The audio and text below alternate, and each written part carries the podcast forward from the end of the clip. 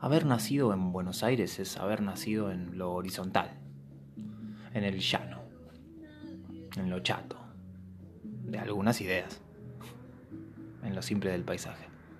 Repetición de manzanas ortogonales por cientos de kilómetros sin ningún accidente geográfico más que los embotellamientos. Allá, como un niño perdido, está el obelisco, pero delta y pasto, barro y vacas. La foto de la ciudad de Buenos Aires, o como la llamábamos antes la capital federal, vista desde la perspectiva de un peatón, es un cuadrado con diagonales en sus cuatro vértices. Imaginen una red de tubos grises rectangulares por la que circulan caras contrariadas encerradas en un laberinto. Imaginen crisis económicas, tangos con nostalgia, otoños marrones con taxis de techo amarillo. Imaginen la huella, la encantadora y pesada huella europea posándose sobre todo lo argentino. Pasear por Buenos Aires, sin embargo, es una experiencia sorprendente. A pesar de la eterna horizontal, sus barrios tienen un colorido atolondrado, mezcla de conquista poderosa de caserones coloniales franceses y españoles, con bares eclécticos de todas las décadas. Plazas recortadas, kioscos de diarios, supermercados chinos, marquesinas imprudentes que esquivan cables de teléfono y palomas. Árboles frondosos que destrozan las veredas. Empedrado saltarín. Chamullo, con botella retornable de cerveza en las esquinas.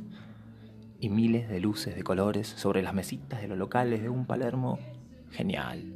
Ese barrio que siempre está festejando su cumple de 15. Se bebe café y las migas de las medialunas se confunden con las letras del diario, donde indica que otra vez volvimos a los 90, a los 70, a los 50. Bienvenido, Cristóbal Colón. Estas son nuestras fértiles tierras para cuando quiera llevarse todo.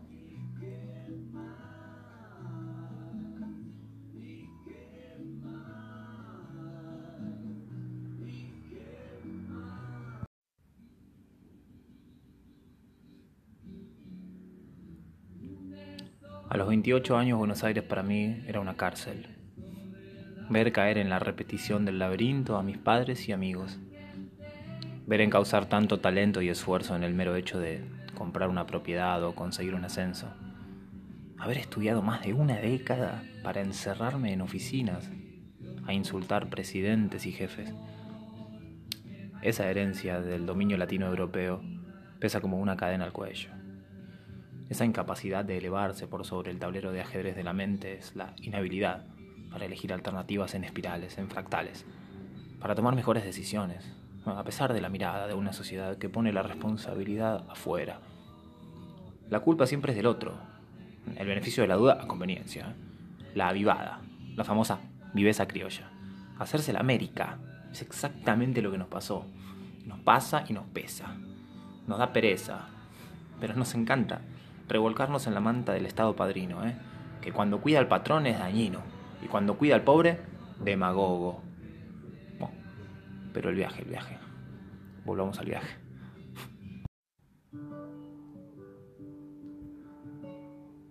Volvamos al viaje. Armar el equipaje en invierno ni pegar la nariz a la ventanilla, esperando que el horizonte vislumbre el contorno de las sierras cordobesas. Eso era sinónimo de vacaciones. Subir por senderos inexistentes a buscar árboles raros. Oler manzanilla y cedrón al costado del río. Llenarse los pantalones de pasto, quemarse cebando mate en el asiento de atrás del auto. Comer alfajores. Ver el atardecer pero desde arriba.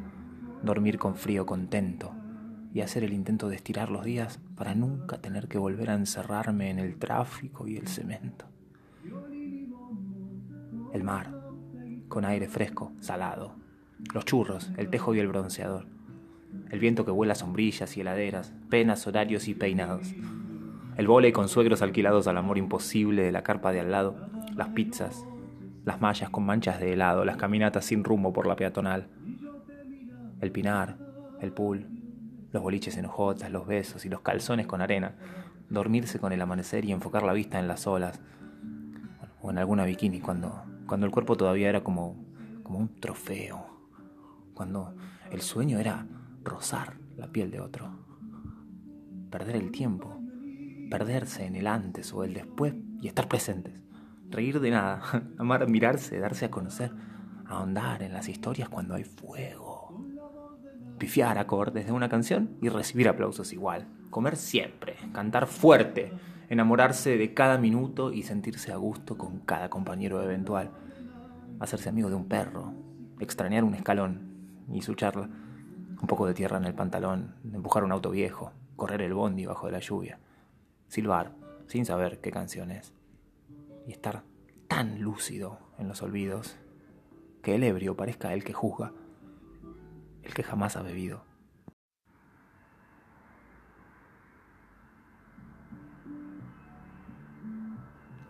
Al final del episodio anterior les hablaba del curry, de la convivencia en la casa de Christchurch, de mis nuevos compañeros, pero luego el relato volvió a Buenos Aires y el pasado.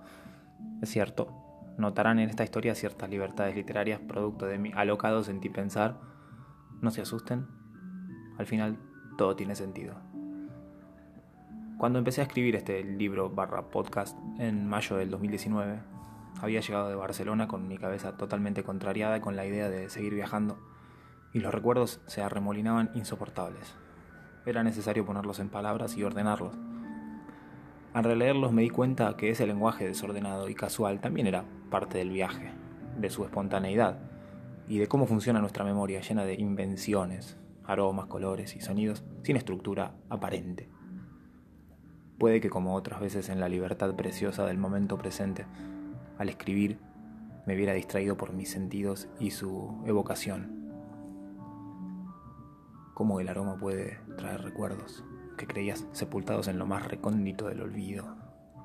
El guiso de tu abuela, las sábanas estirándose con olor a placar y suavizante, la leña del domingo, las casas con perro, la siesta cerquita del pasto o la madera de tu guitarra. Hay canales que solo se abren con un aroma en el cerebro así como hay canales que solo se abren con la música. Ese fue siempre el verdadero viaje para mí. Mis primeros porros armados de verdad fueron en el departamento de Belgrano, donde vivía con Juli y Astor, en 2012. Ponía las canciones que más me gustaban en ese momento y bailaba, sintiendo todo mi cuerpo, entendiendo dónde y por qué estaba tensionado. ¿Cuál era el viaje que yo necesitaba? La conclusión. Juli practicaba yoga y estaba tomando cursos sobre el arte de vivir y la ley de atracción. Ella me decía, porque me conocía, que escribiera mis deseos más brillantes en una lista en la pared y que dejara fluir mi mente, que ella me iba a llevar a donde yo quería estar. Si realmente lo visualizaba, terminaría sintiendo mi realidad. Armaba, fumaba, bailaba y escribía mis deseos, los lugares, el viaje. Tenía un papel pegado del lado de adentro del placar y ahí colgados mis deseos más brillantes, mis máximas aspiraciones, junto al perfume, la armónica de mi abuelo y el dinero que necesitaría para moverme. Pero volvamos un rato a Nueva Zelanda, que se trata de viajar, ¿no?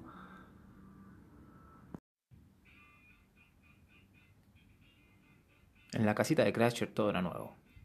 Fueron dos meses, febrero y marzo de 2015. Olorosa y dichosa convivencia. Llegar sucios y desprolijos de martillar estacas para izar grandes lonas que serían carpas para fiestas. Fiestas donde a veces también éramos mozos, pues nuestro currículum indicaba una amplia experiencia en hospitality, food service y catering. Recuerdo la cara del marido de la chica a la que le volqué tres copas de sidra sobre el escote, en una pésima maniobra de servicio de catering. Un desastre. Otras veces limpiábamos colegios, o reparábamos techos, o dirigíamos el tránsito, o hacíamos mudanzas. Todo era nuevo y colorido. No se parecía tanto a lo que decía la ley de atracción. Nuestro compañero hindú cocinaba todos los días dos horas, pero con la particular cualidad de no saber cocinar y consultarle las recetas por videollamada a la madre, que por supuesto estaba en la India. El sabor en el aire, ¿eh? el sonido en el aire, todo el ancho de banda, eran secuestrados por su hermosa clase de cocina. Nuestro compañero coreano, y esto fue documentado con asombro, Pasó 46 días vestido con la misma camisa y el mismo pantalón. 46 días. Como les dije, todo esto era excesivamente particular para mí, pero no lo suficientemente intrigante como lo había anotado meses antes en el interior del placard. Y Kevin tenía una opinión bastante parecida. Para que entiendan mejor este escenario les contaré un poco sobre la ciudad. Christchurch significa en español la Iglesia de Cristo. Es la segunda ciudad más grande de Nueva Zelanda y está en la Isla Sur. Fue diseñada por miembros religiosos de la Oxford University de Inglaterra a mediados del siglo XIX con el plan de crear, según ellos, una nueva Jerusalén de linaje anglicano. Pero lejos de ser un lugar sagrado e impoluto, la vibra circundante en el centro de Christchurch era sumamente sombría y solitaria. En 2010 sufrió un terremoto de 7.1 grados y en 2011 otros dos de 6.3 cada uno. Esto dejó un saldo de 182 muertes y destrozos impresionantes que se pueden ver aún hoy en cada esquina. El presupuesto de reconstrucción, según dicen las fuentes, ronda los 20 billones de dólares. Es el mayor presupuesto nacional en desastres naturales de la historia. Miles y miles de asiáticos, latinos y europeos llegaron, llegamos, en hordas buscando trabajo y nuevas oportunidades. Se podía oler y ver el rotundo cambio de identidad urbano. De ser una perla religiosa con sus jardines majestuosos y edificios de auténtico diseño inglés, a ser una escenario distópico de película de ciencia ficción. Cada día, entre los escombros y las grietas, cientos de chalecos reflectivos y conos naranjas vestían y desvestían todos los rincones de la ciudad, cambiando el sentido de las calles, construyendo andamios en los laterales de las iglesias, cavando zanjas kilométricas para los nuevos tendidos de infraestructura. Los bares al atardecer ya no eran punto de encuentro de, exclusivo de las familias rubias. En cambio, antro distendido y ruidoso de ursos maoris, brasileños con olor a construcción, argentinos de barba gastada y alemanes de menos de 20 años, todos y cada uno ocupados en llevarse la mayor cantidad de dólares en el menor tiempo posible.